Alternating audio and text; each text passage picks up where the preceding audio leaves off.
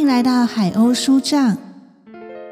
今天的节目是《海鸥说说戏》，要说的戏是莎士比亚的剧作《第十二夜》。那我们开始喽。少年西巴斯星和他妹妹维奥拉是一对双胞胎，这对兄妹生下来就长得很像，大家都说是一件很惊人的事。如果不是穿的衣裳不同，简直没法把他们分辨出来。他们是在同一个时辰生下来的，又在同一个时辰遇到性命危险，因为他们在海上航行的时候，他们的船在伊利里亚海岸失事了。他们坐的船在猛烈的风暴里撞上一块礁石，船身破裂了。船上的人只有少数逃了命，遇救的船主和几位水手坐小船上了岸，同时也把维奥拉安全的带上了岸。维奥拉并没有因为自己得救而高兴，反倒为他哥哥的死难过起来。可是船主安慰他说，船身破裂的时候，他亲眼看见他哥哥。把自己绑在一根结实的围墙上，并且看见它飘在波浪上，一直远到看不见。维奥拉听了这话，有了一线希望，心里才宽慰了不少。这时，他离家已经很远，想到接下来该如何安排自己的生活，于是他问船主：“可知道关于伊利里亚的情况？”船主说：“我知道的很清楚，因为我出生的地方离这不到三个钟头的路程。那这地方归谁管呢？”船主说：“管理伊利利亚的是一位地位和性情同样高贵的公爵，他叫奥西诺。”维奥拉说：“他听他父亲提过这个奥西诺，那时。”这位公爵还没结婚呢，他到如今也还没结婚啊。船主说：“至少直到最近还没有，因为大约一个月以前的光景吧。我从这动身，大家都还纷纷谈论着。你知道，人们总喜欢谈论大人物的一举一动。奥西诺正向美丽的奥利维亚求爱。”而奥利维亚是一位品德很好的姑娘，她的父亲是位伯爵，一年以前去世了，之后就由她哥哥照顾。可是过不久，她哥哥也死了。有人说，她为了表示对她哥哥的爱，已经发誓不再和男人交往，也不再和男人见面了。维奥拉正感到失去哥哥的悲痛，所以很能体会这种。深切哀悼死者哥哥的这位姑娘，他问船主能不能把他介绍给奥利维亚，说他愿意去伺候他。可是船主回答说这件事很难办到，因为奥利维亚小姐自从哥哥死了之后，无论什么人她都不见，就是公爵本人也不成。这时。维奥拉又想出一个主意，穿上男装，去给奥西诺公爵当仆人。一个年轻的姑娘竟然要穿上男装，扮成男孩子。然而，这个年轻又貌美的维奥拉是处在一种孤苦伶仃、无依无靠的情况下，所以这也算是情有可原吧。他看出船主举止正派，是真的关心他，就把这个主意告诉他，而船主也马上答应帮忙他。于是维奥拉请他去帮忙买一些合适的衣裳。他穿的衣服样式都跟哥哥基巴斯星平常穿的相同。他穿起男装来，跟哥哥长得一模一样。后来，由于他们被人认错，还引起一些离奇的误会。维奥拉的好朋友把这位漂亮的姑娘打扮成男子之后，就通过他在宫廷里的熟人，把她介绍给奥西诺。维奥拉改名叫西萨里奥。公爵对这个俊秀的少年谈吐十分满意，就叫西萨里奥当他的仆人。那正是维奥拉想得到的差事。维奥拉对他所得到的新职位十分尽职，伺候他的主人体贴又忠实，所以他很快就成为他最宠爱的仆人。奥西诺把他爱上了奥利维亚姑娘的事情。悄悄的都对西萨里奥讲了。他告诉西萨里奥，他向奥维亚求爱已经好多日子了，一直没有成功。他向他献了许久的殷勤，他都拒绝了。他看不起他这个人，不准他去见他。高贵的奥西诺为了爱上这位对他冷淡的姑娘，连他一向喜欢的野外游戏和一切男人们的运动都放弃了。整天无精打采的消磨时光，听着萎靡不振的乐音。同那些平时和他来往的有见解、有学问的贵族们也疏远了。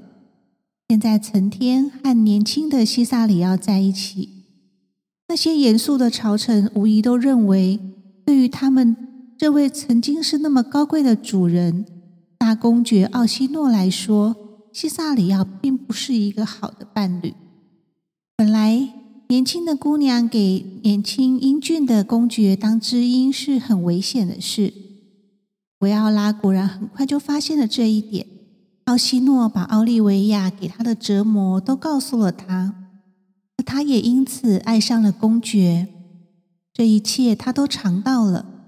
他觉得像他的主人这样没人能比的贵族。谁见了都要深深爱慕，可是奥利维亚却对他毫不理睬。他温和的对奥西诺暗示，可惜奥西诺偏偏爱上了奥利维亚这样一位不能赏识他高贵品德的姑娘。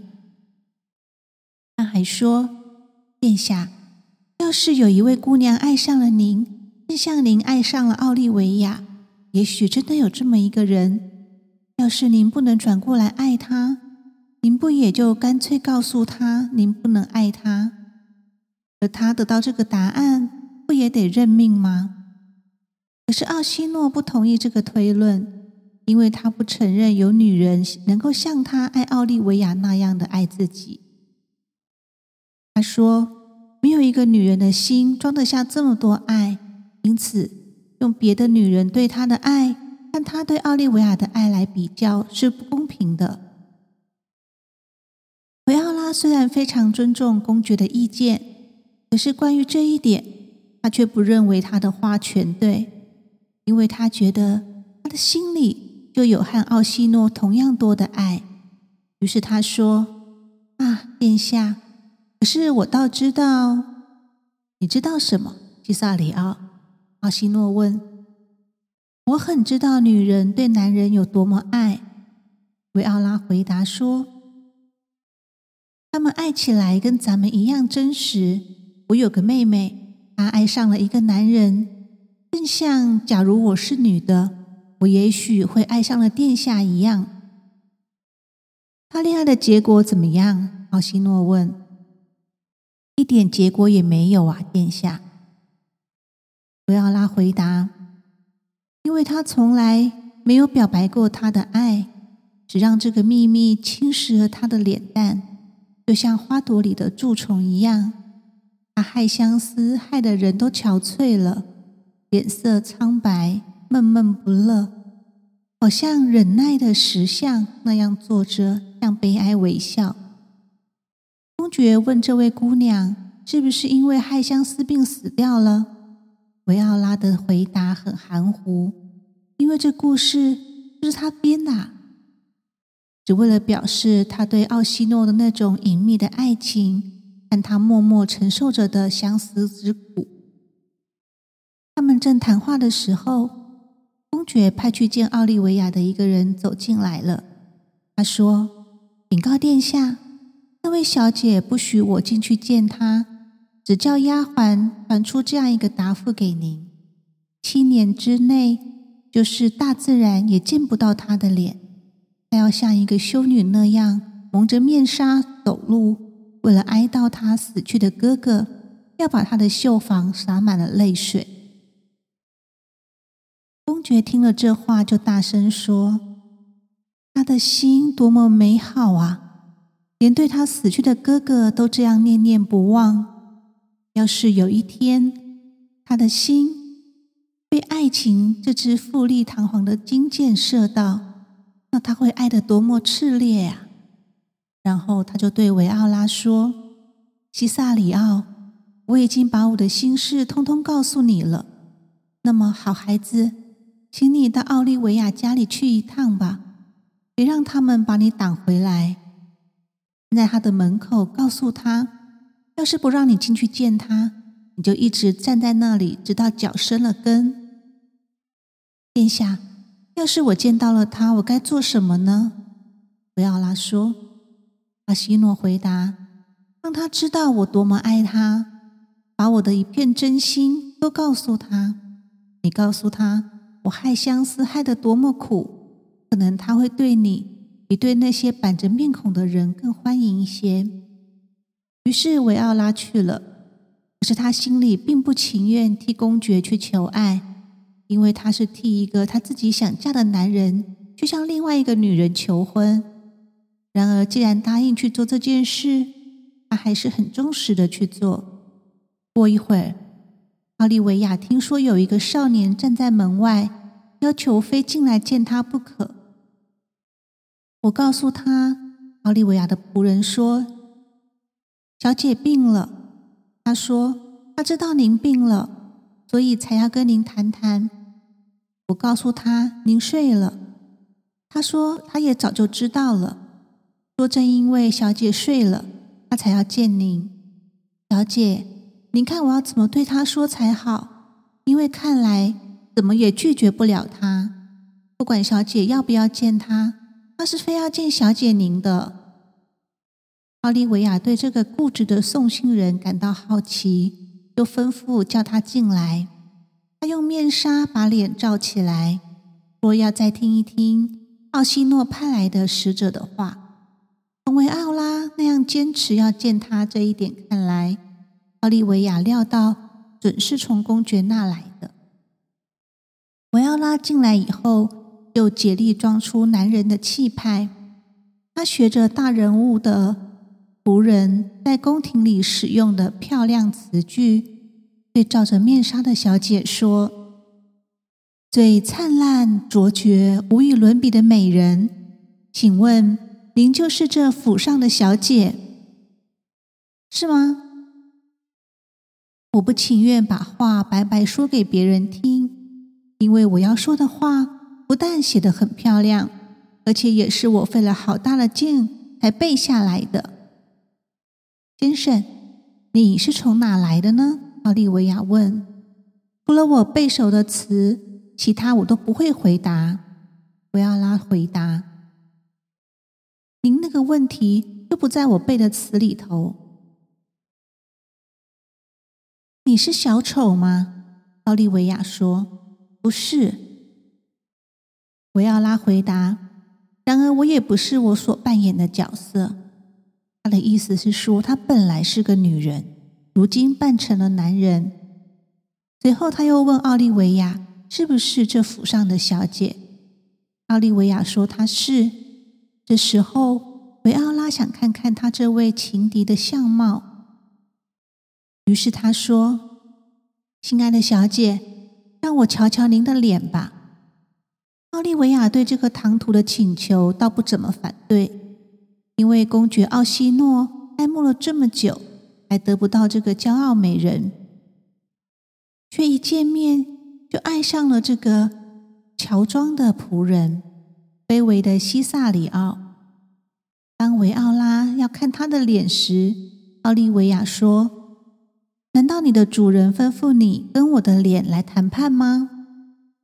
然后他忘记了自己许下的七个寒暑都要戴面纱的心愿，拉开了面纱，一面说：“好吧，我把木围拉开，你看看这幅画吧，画的好吗？”维奥拉回答说：“太美了，红白都刚好合适，只有大自然的巧手才能涂成这样的色彩。要是您甘心让这幅美埋没到坟墓里，不给世间留个副本，您就是这世上心肠最狠的人了。”啊，先生，奥利维亚回答：“我不会那样狠心的。”我可以给世界开一张我的美貌清单，例如红的恰到好处的嘴唇两片，灰色的眼睛一双。你奉命到这是来恭维我的吗？维奥拉回答说：“我看出您是怎样的一个人了。您太骄傲，可是您也很美。我们殿下跟主人爱您，尽管。”您是位绝色美人，您也勉强来酬答得了他的爱，因为奥西诺是用崇敬的心和眼泪爱着您，他用雷一样的呻吟，烈火一样的叹息，诉说着他的爱。你的主人很晓得我的意思，我并不爱他。奥利维亚回答，可是我并不怀疑他的品德。我知道他很高贵，有身份，很纯洁。大家都说他学问好，懂礼貌，而且勇敢。可是我不爱他，这一点他早就知道了。我要是像我主人那样爱您的话，维奥拉说，我就用柳木在您的大门前头搭一间小屋，大声喊着您的名字。我要写一些。拿奥利维亚做主题的哀歌，在深夜里歌唱。我要让群山都想起你的名字。我要让空中那个多嘴的回声一起喊叫着奥利维亚啊！除非您对我开恩，不然的话，您在天地之间就得不到宁静。那样一来，我真的要被您征服了。奥利维亚说。你是什么出身啊？维奥拉回答：“比我眼下的身份要高，不过我眼下的地位也不算低了。我是个绅士。”奥利维亚这时候依恋不舍的把维奥拉打发走了，对他说：“回到你主人那里去，告诉他我不能爱他，他不要再派人来了，除非是你再来一趟。”告诉我，他听了我的回答后怎么说？于是维奥拉管她做狠心的美人，向他告辞了。维奥拉走了以后，奥利维亚独自重复他的话：“比我眼下的身份要高，不过我眼下的地位也不算低了。我是个绅士。”然后他大声说。我敢起誓，他的确是那样。他的谈吐，他的脸，他的举止、气度，明白的表现出他是个绅士。他忍不住想：如果西萨里奥就是公爵本人，那就好了。奥利维亚意识到，那个仆人已经牢牢抓住了自己的心。他责备自己不该冒失的爱上他，可是。人们轻微责备自己的过失是无法持久的。这位高贵的奥利维亚小姐不久就把她跟这个乔装的仆人在地位上的悬殊，以及一个少女的腼腆忘得一干二净。她尽决心去向年轻的西萨里奥求爱。她派仆人拿着钻石戒指追上西萨里奥。假装说那是西萨里奥留在他那儿的奥西诺的礼物。奥利维亚希望用这样巧妙的办法，把这个戒指送给西萨里奥，向他透露一些他的心思。这件事的确叫维奥拉起了疑心。他明明知道奥西诺并没有派他送给奥利维亚什么戒指，于是就回想起奥利维亚的神情态度。处处都表示了对他的爱慕。他立刻猜出，他主人所爱的人却爱上了自己。唉，他说：“这位可怜的姑娘，就像是爱上了一场春梦啊！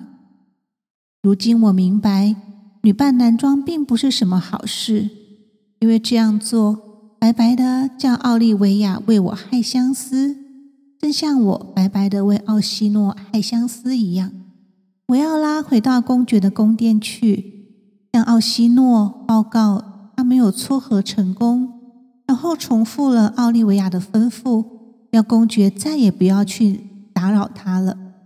可是公爵仍然希望西萨里奥早晚有一天会把奥利维亚劝得联系起他来，所以他吩咐西萨里奥第二天再去看奥利维亚。为了消磨这段无聊的时间。他叫人唱起一首他喜欢听的歌。他说：“我的好西萨里奥，昨天晚上我听了那首歌，我觉得心里减轻了不少痛苦。你留心听，西萨里奥，这是一支古老且平凡的歌。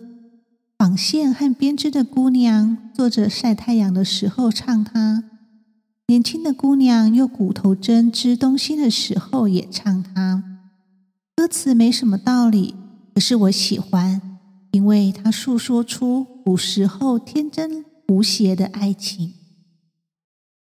歌词是这样说的：“来吧，来吧，死神，把我放进凄凉的棺材，飞走吧，飞走吧，呼吸，我死在一位美丽而狠心的姑娘手里，替我缝一件白色的丝衣。”插满紫衫，没有人死于像我这样的真情。不让一朵花，一朵香花，逃到我黑色的棺材上；不让朋友们凭吊我可怜的私生。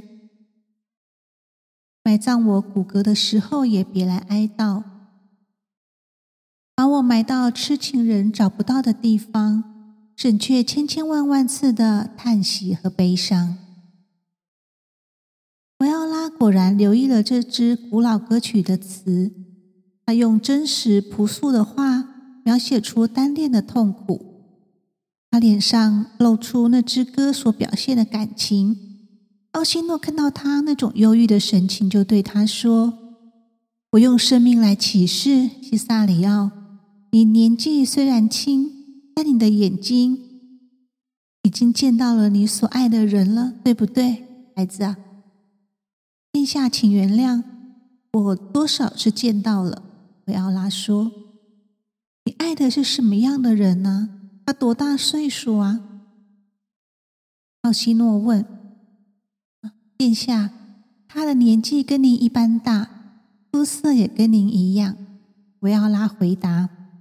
公爵听到这个俊秀的少年爱上了比自己年纪大这么多的女人，皮肤又跟男人一样黝黑。又笑了。其实维奥拉暗地里指的正是奥西诺公爵，并不是像她一样长相的女人。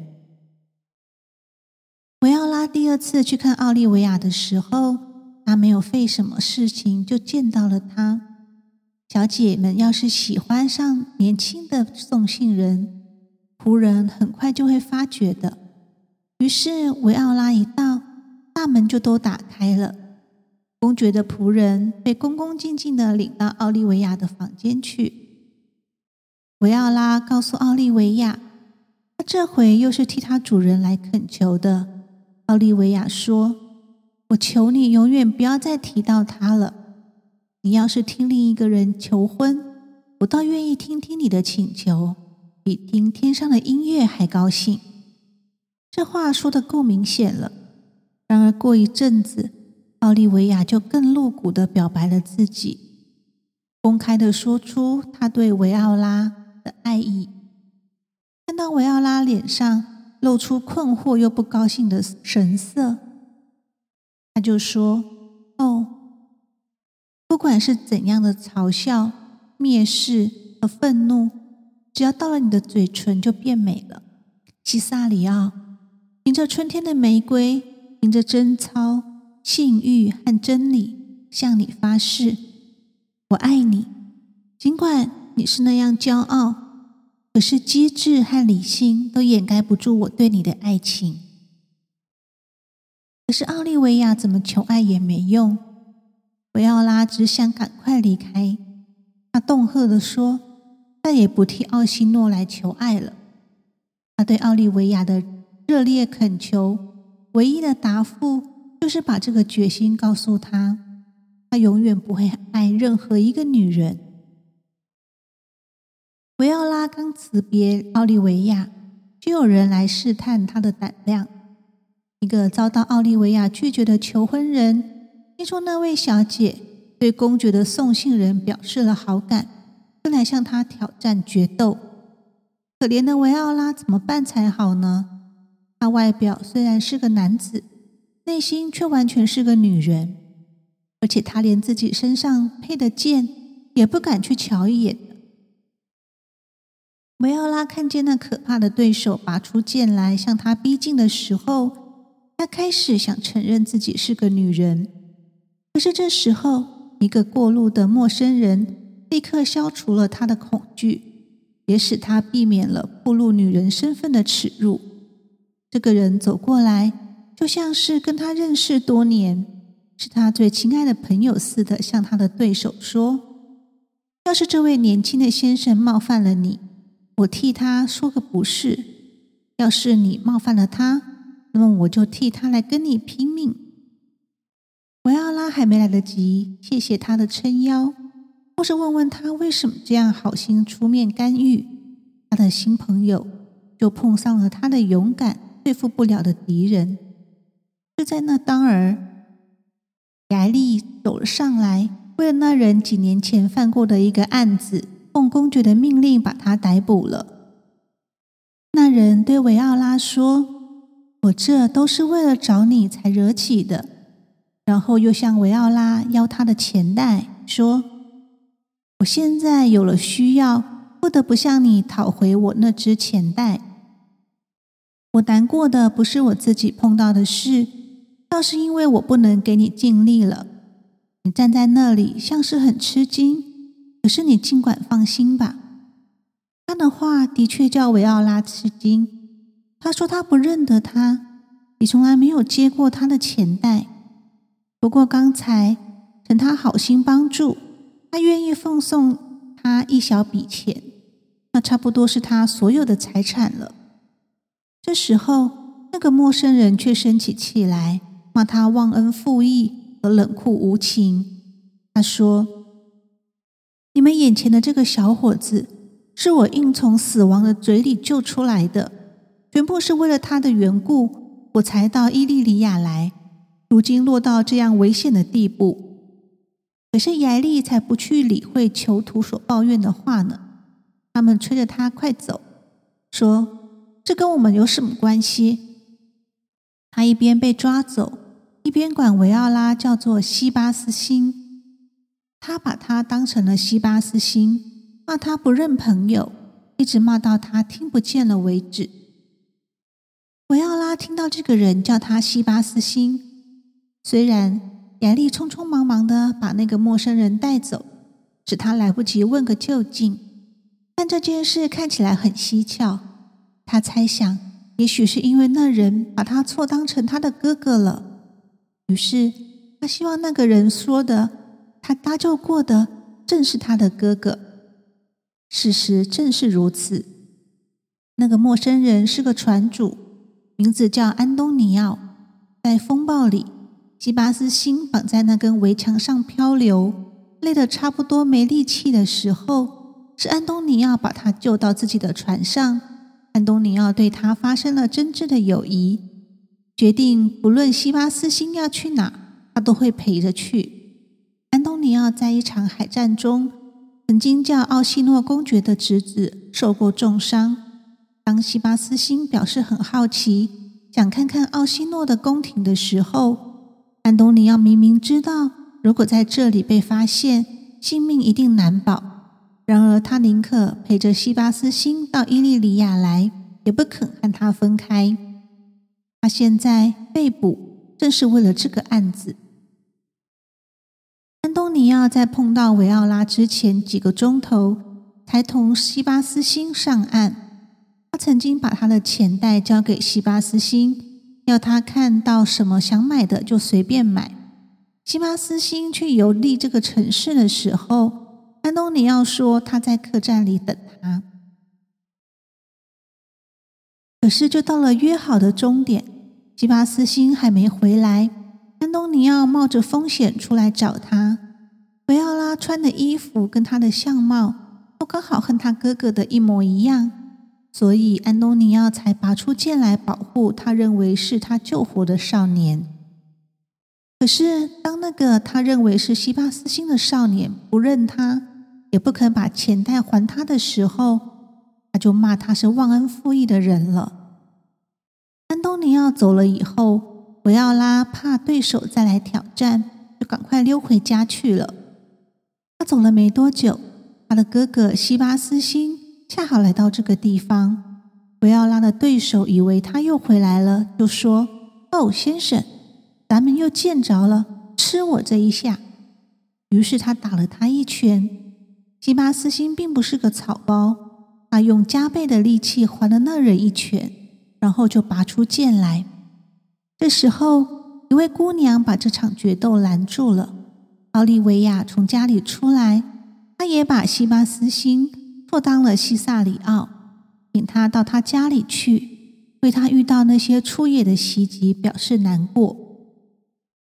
虽然西巴斯星对这位姑娘的款待，正像对他那素不相识的一伙人的无礼。一样摸不着头脑，可是他欢欢喜喜的进了奥利维亚的家。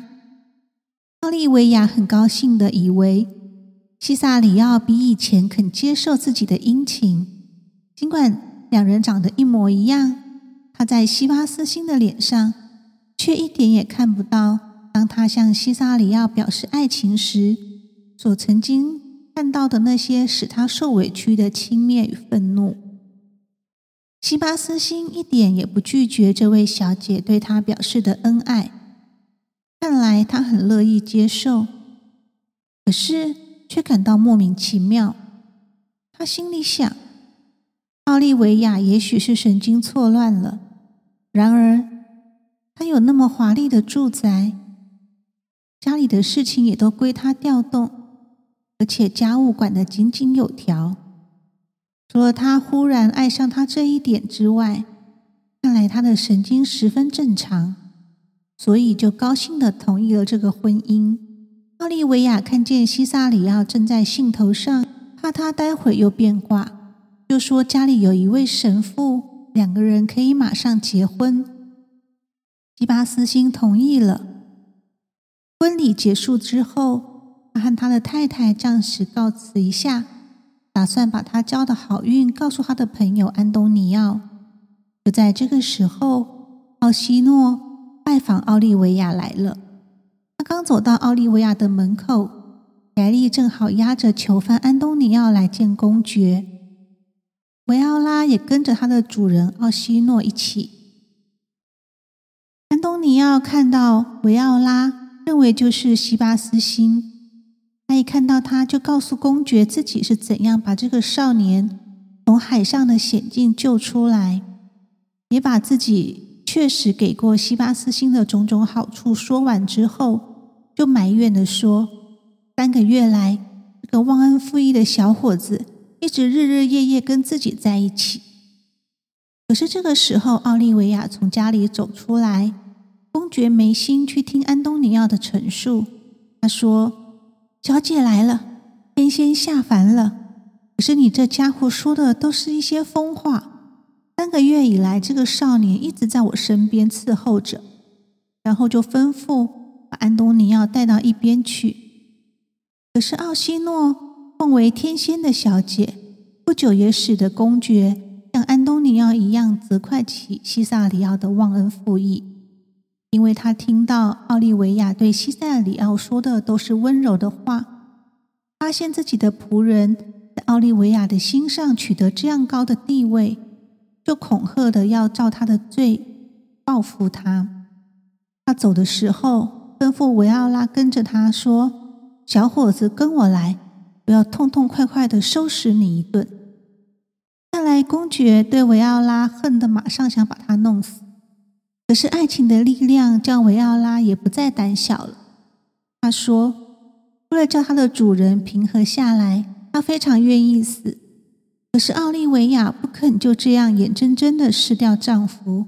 他嚷着：‘我的西萨里奥到哪里去啊？’维奥拉回答说：‘我跟着那个比我自己生命还珍贵的人走。’可是奥利维亚没让他们走。”她大声宣布，西萨里奥已经是她的丈夫，并且把神父请了出来。神父作证说，他替奥利维亚小姐和这位年轻人主持完婚礼，还不到两个钟头呢。维奥拉怎样否认他没跟奥利维亚结婚也不成。奥利维亚和神父的见证，指着奥西诺相信他的仆人一定把他看得比自己的生命还宝贵的情人夺走了。可是想到事情已经无可挽回，公爵就对那不讲信义的情人和她的丈夫那个年轻的伪君子维奥拉分了手，警告维奥拉当心，永远都不要再让他自己碰见。这时，一个奇迹在他们看来是奇迹出现了，因为另一个西萨里奥走了进来，并且把奥利维亚称作他的妻子。这个新的西萨里奥就是西巴斯星，奥利维亚真正的丈夫。大家对这两个相貌、声音和服装都一模一样的人，等到一阵惊讶后，两兄妹也相认了。维奥拉几乎不能相信他的哥哥还活在人间，西巴斯星也不明白，他认为已经淹死了的妹妹怎么会穿着年轻男子的服装出现。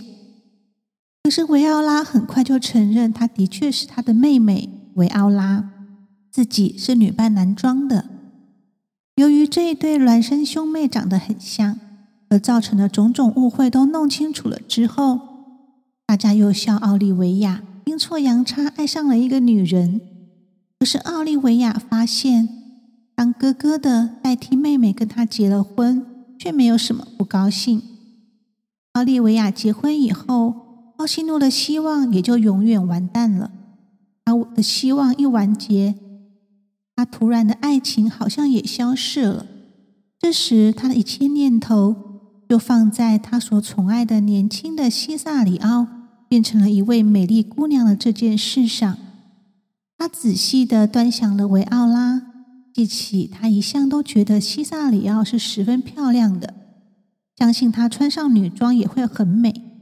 然后他又记起了维奥拉常说他爱他，当时他认为只不过是一个忠实的仆人的爱，可是现在他猜出意思不止这样。他那许多甜蜜的话，当时听来像谜语似的，现在他已恍然大悟了。他一想起这一切，就决定娶维奥拉做自己的妻子。他对他说。他仍然禁不住要叫他西萨里奥，仍然叫他孩子。你对我说过千百回，永远不会像爱我这样来爱一个女人。你既然不顾自己娇弱的身子而教养，忠心的服侍了我，你既然管我叫这么些日子的主人，现在你就成为你主人的主妇。奥西诺真正的公爵夫人吧？奥利维亚看到奥西诺正在把他那么冷淡摒弃了的那颗心转移到维奥拉身上，就把他们邀到自己家里，以疫情早晨帮他和西巴斯星主持婚礼的那位好神父，当天就给奥西诺和维奥拉也举行了婚礼的仪式，这样。这一对孪生兄妹就在同一天结了婚，一度把他们拆散的风暴和沉船，如今却促成了他们的好运。维奥拉成为伊利利亚公爵奥西诺的妻子了，吉巴斯星也娶了一位阔气高贵的伯爵小姐奥利维亚。故事结束。